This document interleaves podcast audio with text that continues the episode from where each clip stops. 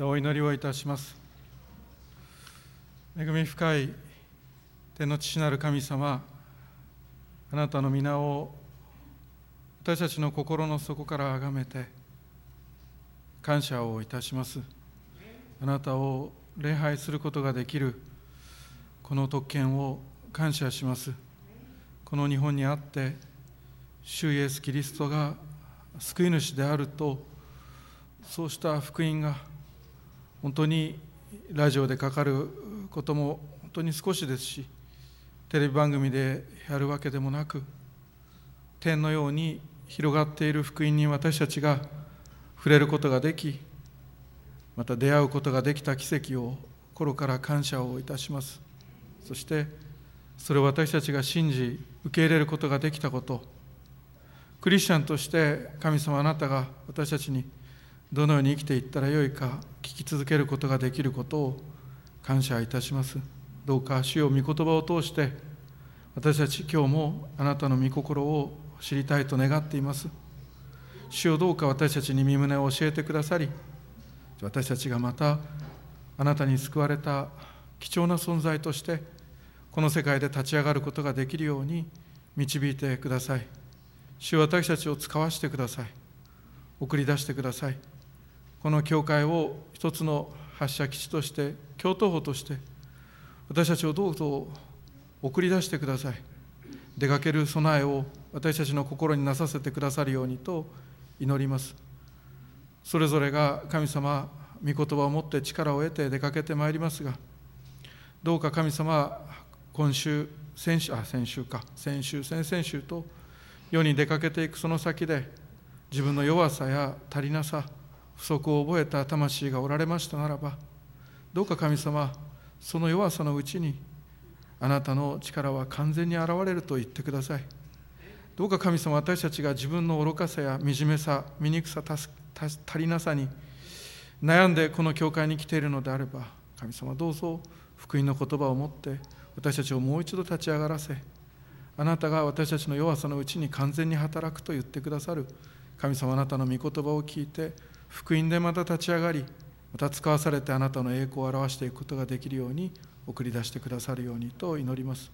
主よ私たちの心を大きく開いてくださりあなたの聖書の御言葉で私たちを養ってください。あとは御手に委ねイエス・キリストの皆を通してお祈りをいたします。アーメン。おはようございます。感謝します私あんまり皆さんどうぞ立ち上がってご挨拶をとかってやらないタイプでであまりやりませんけど時々やります。でやったと思ってる方はどうぞ。でもあしまった今日そうなのかと思ってる方も牧師に従って そうそう。あの挨拶はいいと思います。でいつもはね主の祝福がありますようにとかって祝福を皆さんにお配りしましょうって言いますけど今日どうですか？ただの挨拶いかがでしょうか？私たち一人でクリスチャンにとして世の中で一人でいるんじゃないかと思ってる方いるかもしれませんけど周りにたくさんいます。立ち上がらないと約束していただいてですね。うちの教会長くなったらいかんので、えー、長くなって立ち上がったらもうみんなどっか行っちゃうのでね。あの座ったままで隣の方前後の方に「おはようございます」でいいと思います。ご挨拶を一緒にいたしましょう。おはようございます。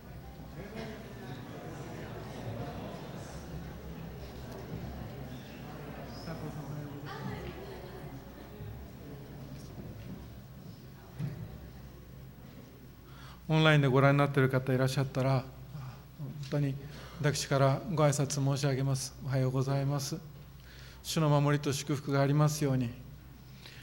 教会に行けないお体なのかもしれませんがでも主が赤暁の翼を買って海の果てに住んでもそこにも主は共におられます。主の守りがありますように。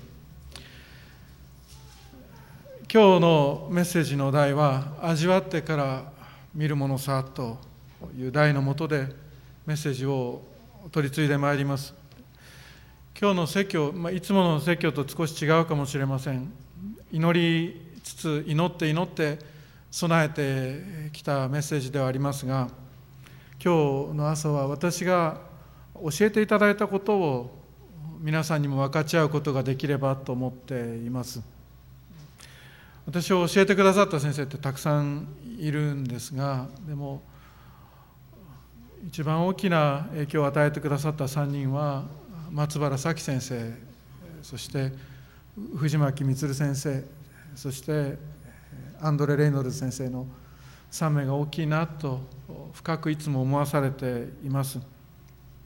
松原先生からは本当に前向きな御言葉の取り次ぎとそして主にある謙遜や悔い改めをたくさん教えていただきました。藤巻先生は藤巻先生は教会の牧師としての在り方クリスチャンとして生きる姿を見せて教えていただいたことを覚えています。アンドレ先生はたくさん怒られました、え それしか覚えてないわけではないんですがでも詩編34編をよく解き明かしてくださった先生でした。詩編34編は何と言ってもアンドレ先生だったなと思い出しています。アンドレ先生この4月にイエス様のもとに行かれてから本は書きましたけどでもなかなかゆっくりと先生のことを思い出す時間がなかったことをこの11月までなかったなって思い出していてで富山でのご奉仕を終えてそして来年いつもこの時期もう少し前ですが来年度次の年の一幕教会の歩みを思い巡らす時間を取るんですがその後でアンドレ先生と過ごした時間のことをゆっくりと思い出していました。本当に楽しい時間でした。楽しかった。あの楽しかった。よく怒られた。でも楽しかった。なかなか眠らせてもらえなかったな。って思いましたが。でもそれでも楽しかったです。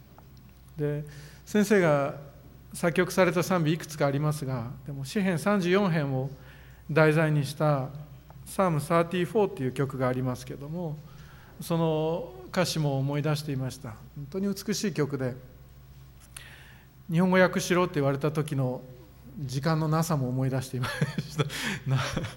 友達の家の絨毯の上で翻訳してたのを思い出してますが、えー、そんなことを思い出しながら先生がこの箇所から説教されたのをその富山の後少し時間をとって思い出す時間があったので皆さんにも少しそれを分かち合えればと思っています。そのことから今日メッセージを続けていきますがお話しくださったのは味わい見つめよ主が慈しみ深い方であることの8節を取り上げて人は普通味わい見つめたりはしないっていうメッセージをされたことを思い出していました。人というのは何を食べるにしてもまず見てから食べるものだと。でもダビデはこの箇所から私たちに語る神様の愛については主の慈しみについては味わってから見るものさそうして語ってくださったのを覚えています。確かに先生はそれを語ったのは信仰なんですが信仰っていうのはそういうものだぞって教えてくださったの。確かに先生の歩みを見て一緒にご奉仕して行った時間振り返ってみて味わってから見ることが多い人だったなっていうのを思わせていただいていました。もし誰かがあなたに一口どう？と。スプーンを出してきたらまず距離をとってそして目に弱さを覚えている方はさらに距離をとって。でスプーンが一体何なのか何がそのスプーンの上に乗っかっているのかを確実に確かめてそして食べようとするかもしれません。そうしますとそれがもしあなたの夫であったりあなたの妻であったりあるいはあなたのお母さんであったり親しい方が出してきたスプーンであったとしたらもし皆さんがまず下げて確認したらなぜ疑うのかと。なんで疑うのと怒られるかもしれません。必ず言うことはまず食べてみてよと。言うのかもしれません。皆さんの家でどうかもしれどうか分かりませんあの味見なんかをねしてよって言って持ってきたものをじっとこう見てですね。よし食べてもいいだろうっていうようなことをしましたら確かにそれは怒られることかもしれないと思います。同じように主がそのスプーンの上に乗せてくださった主の慈しみを皆さんが口にするっていうことであればどうか味わってから見るものさと伝えたいと思っています。なぜなら詩編119編の68節に書かれてるのは何時善にして善を行えたりですよね。何時善にして善を行えたもですね。神様は善にして善を行われる方です。神様という方は良いお方で夫以上に妻以上にまた母親以上にあなたを騙すということがないお方だからであります。スプーンを出してきてくださったら皆様決して騙されることがないからまず味わってから見ても問題がないお方であります。信じるっていうのはそういうことだ。先生そうやって教えてくださったことを覚えています。神様は決して騙すことがありません。そのスプーンの上がたとえ良薬口に逃がしと言われる少し苦いお薬であったとしてもそれは今のあなたに絶対になくてはならないお薬だからそれを差し出されるのでありますしもしそのスプーンの上が蜜よりも甘い甘い恵みの御言葉であったとしても主はあなたを決して騙すことはありません。だから主は私たちに言われるのであります。水に信じる者は幸いですと主は言ってくださるのであります。でも私たちそれを聞きながらじゃあ主の慈しみって一体何だろうと思います？具体的に主の慈しみっていうのは一体具体的にどんなことを意味しているのか？慈しみ深さっていうのは今日ここで書かれている主の慈しみ深さを味わいこれを見つめようの主の慈しみ深さというのは英語では goodness って言ったり good って言ったりします。主の良さです。もうちょっと日本語にふさわしく訳していくと主の素晴らしさと言ってもいいかもしれません。主の素晴らしさを味わいこれを見つめようであります。でその主の素晴らしさを味わうなるほどって言ってここで立ち上がって帰ってしまうとでも一体何だろうなって結局なってしまいます。一体主の慈しみ深さとはさらに具体的に一体どういうことなのか少しお話をしていきます。そして私たちはどうすればそれを味わえるのか心に留めていけたらと思うわけです。まず一つ目はまず一つ目は私たちが味わう主の慈しみというのは聖書の見教えです。聖書の見教えです。ペテロの手紙のさっき第一の2章読んでいただきました。ペテロの手紙第一の2章3節を読んでいただきましたけどその直前に何て書いてあるかって言ったら2節生まれたばかりの血のみ子のように純粋な霊の父を慕い求めなさい。それによって成長し救いを得るためです。あなた方は主が慈しみ深い方であることを確かに味わいましたと書かれています。ペテロはガリラヤ湖近辺の出身のユダヤ人の漁師ですけどこの箇所を読んだりしますといや本当に正真正銘のユダヤ人なんだなって思ったりします。それがこの第一ペテロの御言葉です。純粋な霊の父を慕い求めよあなた方はすでに主が慈しみ深い方であることを味わったと。この慈しみ深さを味わうというのはペテロが意識してかそうでなくて御霊に精霊によってか分かりませんけれども詩篇の34編を自由に自然に語って迫害下にあるいは困難の中にある教会やクリスチャンたちを励ましているところです。確かに主の慈しみ深さを味わったじゃないかとそう語りかけているところです。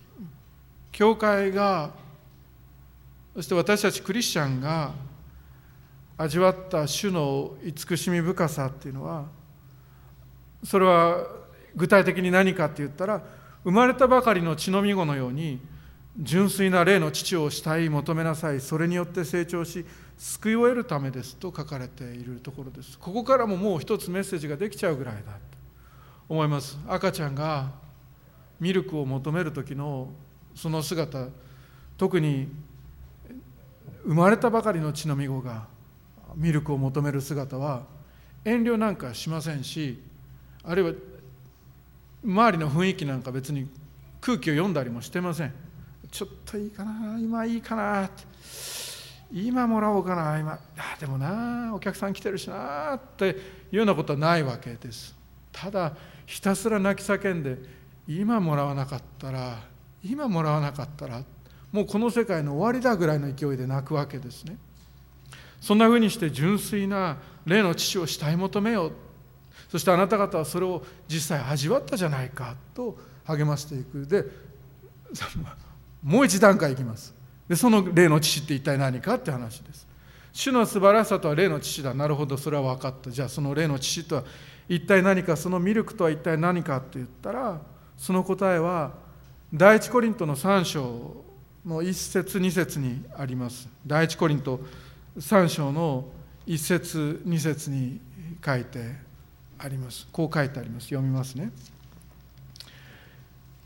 兄弟たち私はあなた方に御霊に属する人に対するように語ることができずに肉に属する人キリストにある幼子に対するように語りました。私はあなた方には血を飲ませ硬い食物を与えませんでした。あなた方にはまだ無理だったからです。実は今でもまだ無理なのですとあります。つまり例のミルクというのは御言葉の教えのことです。御言葉の教えのことです。本当かと問われればじゃあヘブル書の5章も読んだらいいと思います。ヘブル書5章12節13節にはこう書いてあります。あなた方は年数からすれば教師になっていなければならないにもかかわらず神が告げた御言葉の処方をもう一度誰かに教えてもらう必要があります。あなた方は硬い食物ではなく父が必要になっています。父を飲んでいる者は皆義の教えには通じてはいません。幼子なのですと書いてほら主の慈しみ深さが主の慈しみ深さを味わった教会が受けている例のミルクというのは御言葉の教えのことです。その御言葉の教えから主が慈しみ深いことその味わい深さや甘さおいしさ養いや栄養を私たちは受けそれを味わってゆくのであります。味わい見つめよう主が慈しみ深い方であることを私たちは聖書とその聖書の解き明かしから主の慈しみ深さを味わって生きてゆきます。さっきも言った通りお薬のようなメッセージもあります。でも甘いメッセージもたくさんあります。そして甘いメッセージを受けることと養いを受けることとは同じことです。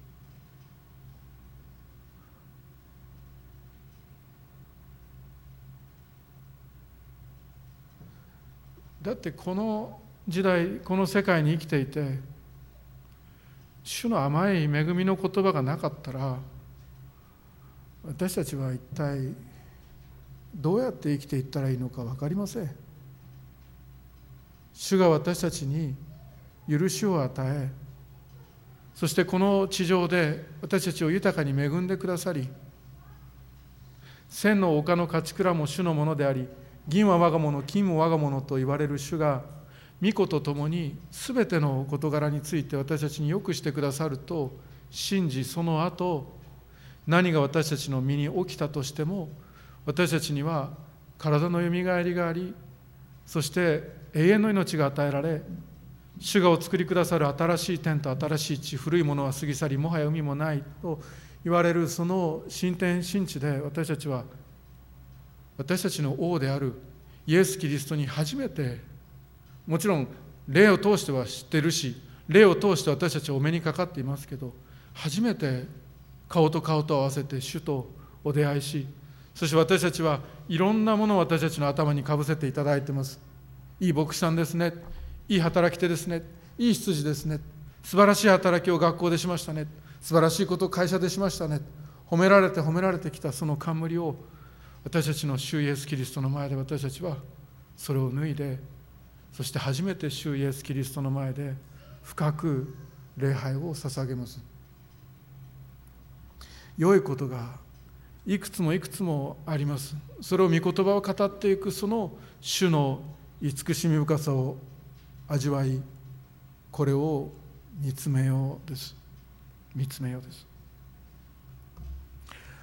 二つ目私たちが味わう主の慈しみ深さは私たちが勉強して知識で知ることとは別に私たちが体験をすることです。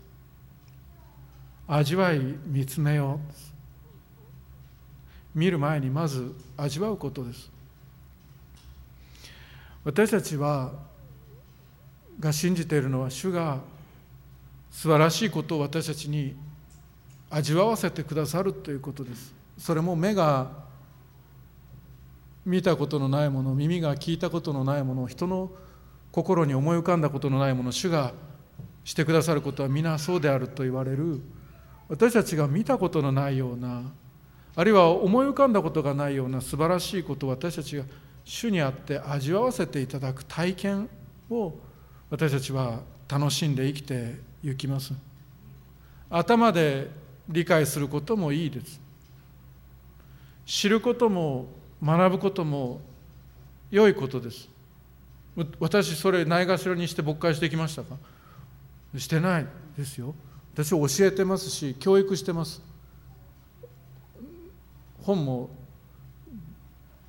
受付にまだたくさんありますしちゃんと作って教えてます。でも時々は一幕らしくメッセージをさせてほしいと思います。皆さん味わい見つめようです。見て読んで覚えて分かってからスプーンの上にあるものを理解してで口開けてもいいかではなくて私たちは主を体験していきます。神様の愛があなたの人生であなたにとってどんな味だったのかあなたが体験しあなたが味わっていきますそれはあなたのおばあちゃんが口に入れて味わった味を聞いて覚えることではなくてあなたという一人のキリスト者が主イエス・キリストの慈しみ深さを神の愛を味わって覚える味です。おばあちゃんの信仰でお父さんの信仰であなたがどんな恵みを体験したかではなくてあなたがあなたの神様と祈り話をし語り合うその中で問いかけいただく答えを通して何を決めたのかということです。そしてあなたが地上の生活で歩む中でどんな大きな愛をどんな高くて広くて長くて深い愛をあなたが体験したかその味を味わうことであります。それを味わってから見るものさ。を今日は説教をしています。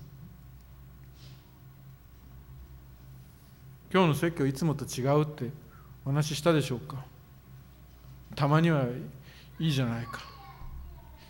語りたいことを語りたいまま語るさ。主は生きておられます。誰にも邪魔させません。主は私の主は生きておられる。これどういう意味かってイエス様は復活しあそれ復活ですね。3日目によみがえり天の主の右に父なる神の右に座しておられる。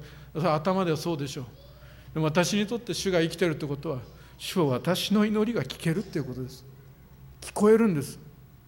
私が祈ったら主は聞いてくださるんです。主は生きておられるからです。あなたは覚えていますかです。あなたは主の愛の味がどんな味だったのかそれを覚えていますか？それがあなたに忘れられない体験でいるんであれば今日もぜひ思い出していただければと思います。私たちが全世界に出て行き全ての作られたものに福音を述べ伝えようと言われる時に食べたことのないものの味を伝えろと言われてもそれは無理難題です。あなたが思い出すことです。以前お話ししたかもしれない。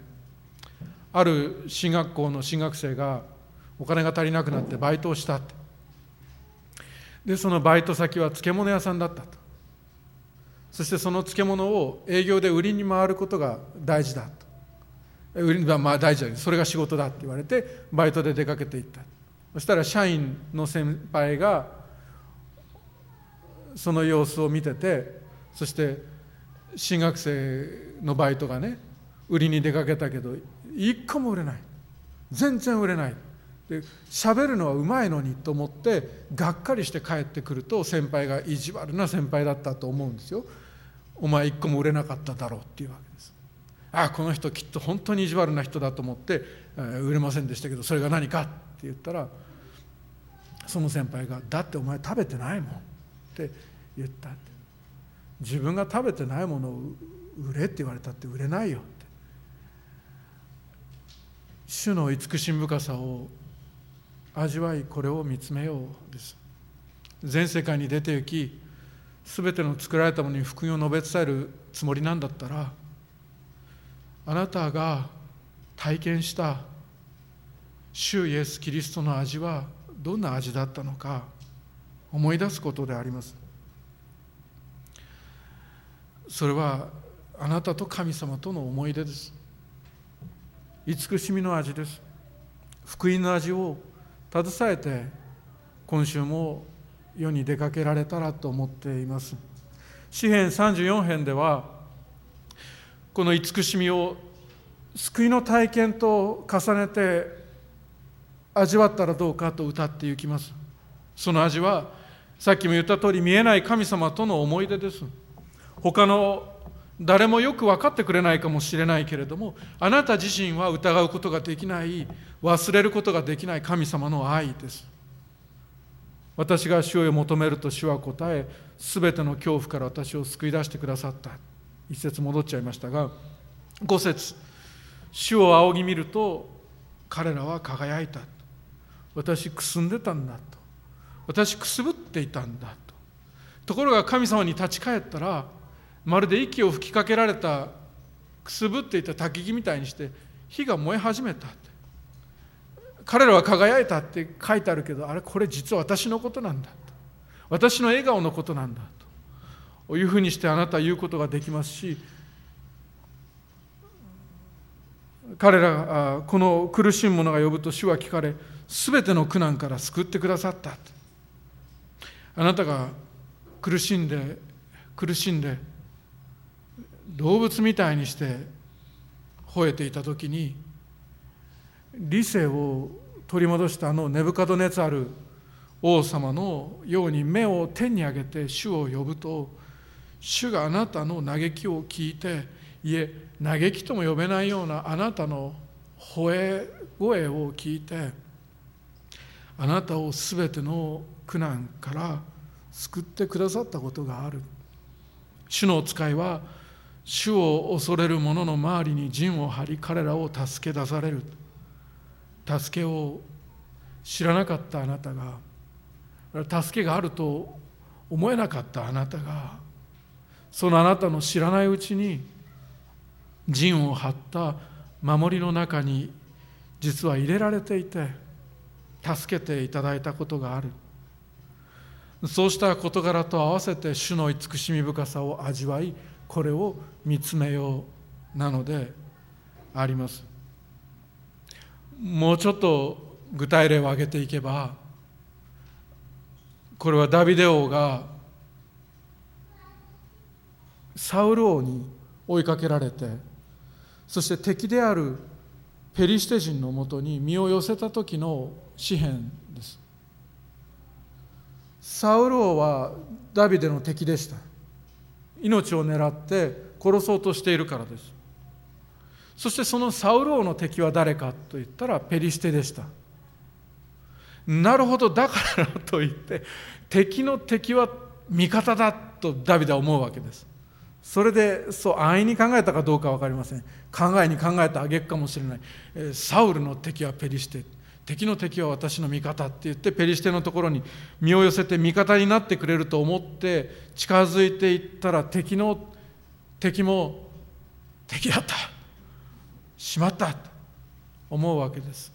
ああ皆さん人に頼ることも悪くはないんですが何も考えずに頼る時特に祈らずに頼る時はよく気をつけることです。必ず問題が起きると思っていいと思います。松原咲先生私の前任牧師の松原咲先生は人に4日かかるといつか動くよって教えてくださいました。もう一回言いましょうか。人に4日かかるといつか動くよって教えてくださった。ダビデは4日かったら動き始めたそのペリシテの領主の前で突然気が狂ったふりをします。なぜかというと理性を持って計画を立てる人ほど恐ろしいものはないからです。それでダビデは自分が理性を失って計画が立てられない危険性のない安全な人物だという演技をします。そして暴れに暴れよだれを垂らして自分は大丈夫。ペリシテの皆さんあなたにとっての危機ではない。という演技をします。自分が愚かであるふりをして組織の中で上司に嫌われないように仲間に安全な人だと思ってもらうために愚かな自分を演技し振る舞う。その辛さです。家に帰ってシャワーを浴びながら自分の人生の惨めさに泣いてしまうその時の歌が詩篇の34編です。そしてダビデはこう歌った。シャワーの中で歌うわけです。34編の一節。私はあらゆる時に主を褒めたたえる。主への賛美は今こんな時だけど私の口の中にある。主を仰ぎ見ると彼らは輝いた。こんなふうになっちゃったけどでも私は本当は輝いている。私は主を仰ぎ見ているから。これから先は絶対に私は恥ずかしめられることがない日が来るって。この苦しむ者今苦しくて悲しくて仕方がないけれどもこんな私だけど私が呼べば主は生きておられるから主は聞かれるし答えてくださる。主は全ての苦難から私を救ってくださった。一時的な助けだけではなく主の使いは主を恐れる者の周りに陣を張り彼らを助け出される。味わい見つめよう。主が慈しみ深い方であることを幸いなことよ主に身を避ける言葉です。あなたが主から助けていただいた経験はありますか？仕事のミスから大きな失敗からあなた自身の弱さから情けなさからあるいは罪から助けていただいた経験はありますか？偶然はありません。たまたまもない。偶然はなく必然というよりも当然です。主ですよねっていうのが私たちの人生です。たまたまはありません。神様があります。それが私たちの人生です。そして主がどうして助けてくださったのか私たちは振り返ります。私たちがいやこうしましょう。私が役に立つからだろうか。私がいつか役に立つ将棋の駒だから助けておいたんだろうかって言ったらいや皆さんそうじゃない。主が慈しみ深いからです。それだけです。あなたのことを愛しているからです。それだけです。体験を思い出すことです。体験を味わうことです。体験といえば私車のカタログを探してた時があります。車の紙のカタログです。今の方は分からないかもしれない。紙のカタログって昔あったんです。で息子がある種類の車が好きになってその自動車が好きなのでそのカタログを探しに私何日もかけて探して歩いて回った。でその販売代理店を5つ回ったんですが答えは全て QR コードじゃダメですか？という答えでした。紙のカタログはもう今ないんですというわけです。で一つの代理店入ったら飾ってあるの紙のカタログが「おしを感謝します」って言って入ってったら「いやこれはない」っていうわけです。あの今もう配るように配布ようにはできてないんだというわけです。飾りだっていうわけで。何もかもうまくいかなくて希望通りいかなくて私落ち込みました。ひどく落ち込んだ。息子は将棋が好きで将棋が好きな息子とで私将棋してないんです。なんでかって言ったら息子の方が強いからです。でこれはもう勝てないって思った時から将棋してない。で野球もサッカーも一緒にほとんどできてないなと思うわけです。そ息子はお父さんはいいお父さんだいい父親だって言ってくれるんです。大きな声で言ってくれる。皆さんの中にもそう言ってくださる方がいるし実際仮に良い父親だったとしても私が父親本人がそう思えない時に皆さん一体どうしたらいいんでしょうか。私すごく落ち込んでいました。カタログ一つ一冊も手に入れることができない。そう落ち込んでいた時に一つの販売代理店が目に入ってそして私は思うわけですどうせここにもないとでも入ってみるかと思ってそう思って入るとそこの受付の方が本当に優しい方で私が一冊あの「ありますか?」からまず聞きましたそしたら「あります」って「一冊いただけますか?」って言うとその方が「家全種類持って行ってください」と 言ってくださって「今バッグに入れますから」と言って持って帰って後で数えると17冊入ってた。そして息子は置き場所どうしようって言いました。でもそう言いながら喜んでくれた。それはただの父親のわがままなのかもしれません。ただの父親のわがままなのかもしれません。ただ私は嬉しかった。溢れるほど17冊って思った以上にその願いが叶えられたからです。私はいい父親じゃない十分できてないっていう苦しみの中で主がそんなふうに心優しさをイエス様の心優しさを味わわせてくださったことを思い出しています。体験だけが素晴らしいというメッセージではありません。聖書の学びや教育的な説教がいけないと言ってるわけでもありません。そんなはずはない。そんなわけない。知識に基づかない熱心は危険だって。聖書の教えです。けれどだから味わうことだけしなさい。絶対に見るなよって言ってるメッセージじゃないわけです。聖書は味わい見つめようってちゃんと書いてある。両方大事ですがでも私たちは時々でいいと思います。時々思い出さなくてはなりません。味わうことを思い出すことです。体験の大切さを思い出すことです。アンドレ先生よく話してくださった。世の中には見るだけで味わわない人がいるって。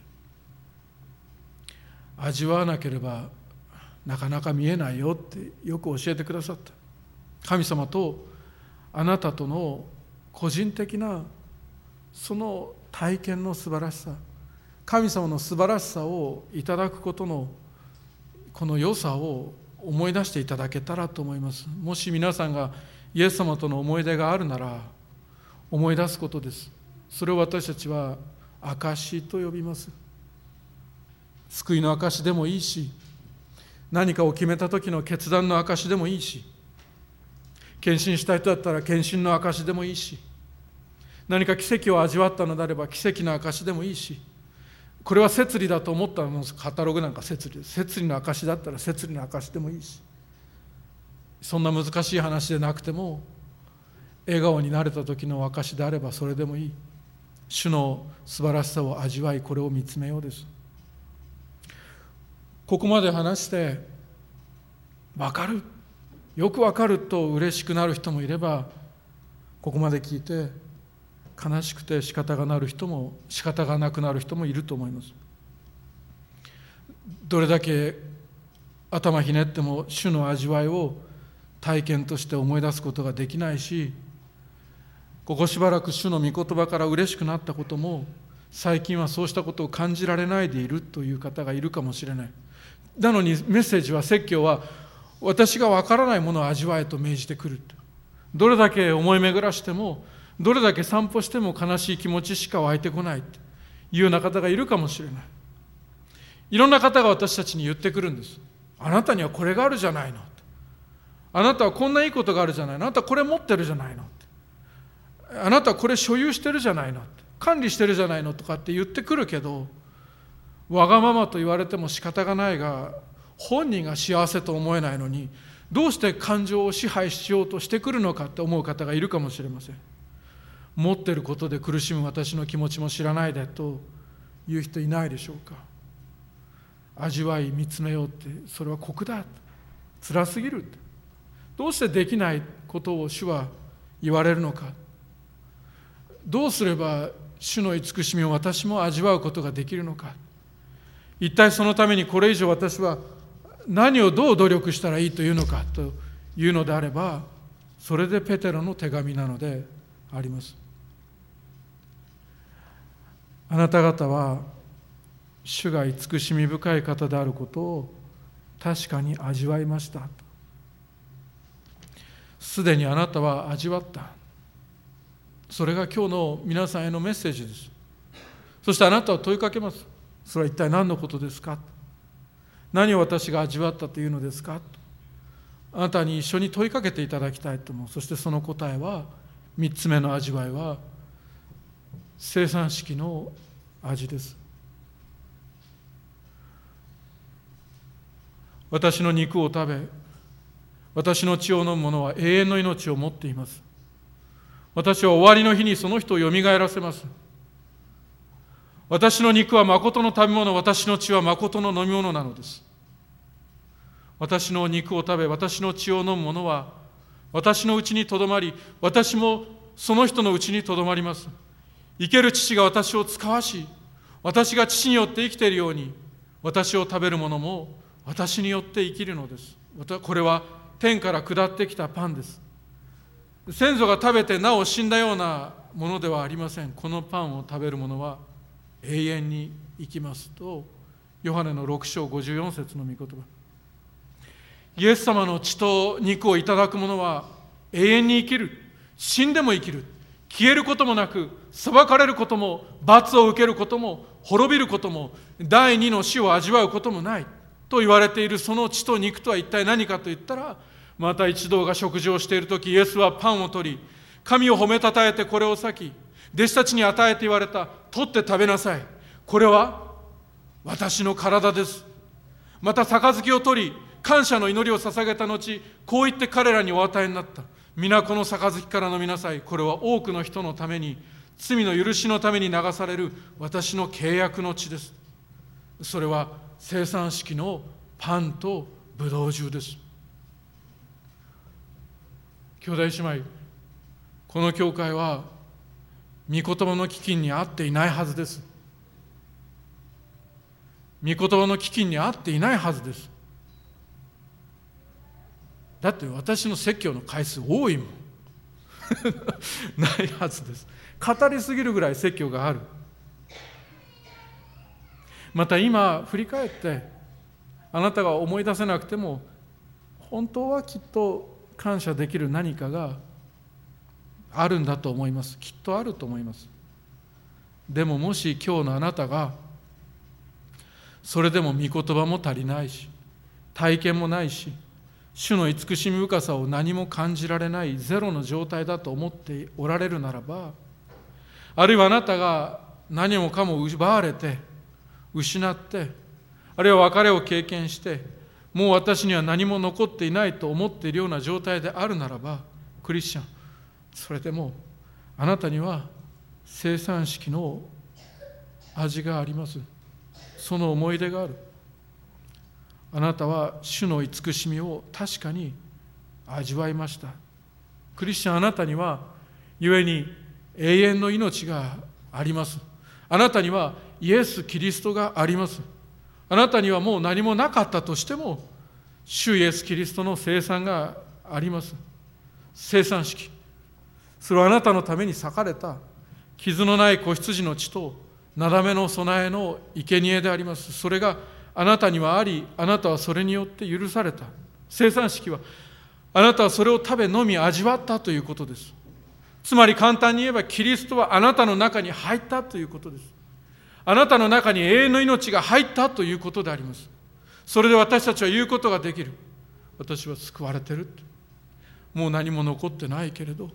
私はそれでも救われている嬉しいこともないけれど。私はそれでも救われている心に浮かぶ御言葉が今はないけれど私はそれでも救われている。私には助け出しがあると。私には私を取り囲んで陣を張る本当の王がいると。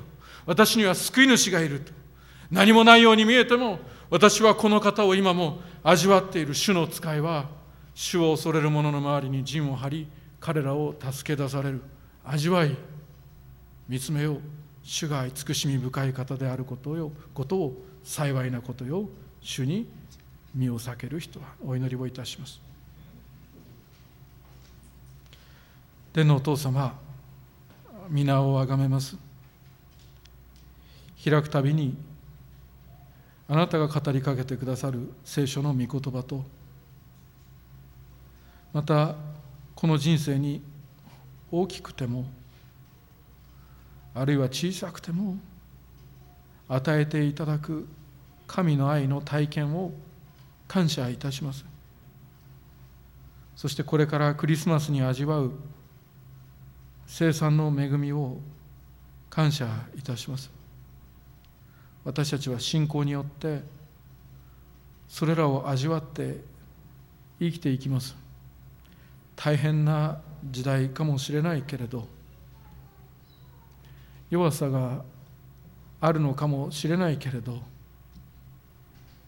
私は主の慈しみ深さの味を味わってこれから生きていきます。どうか主よ弱い私たちを助けてください。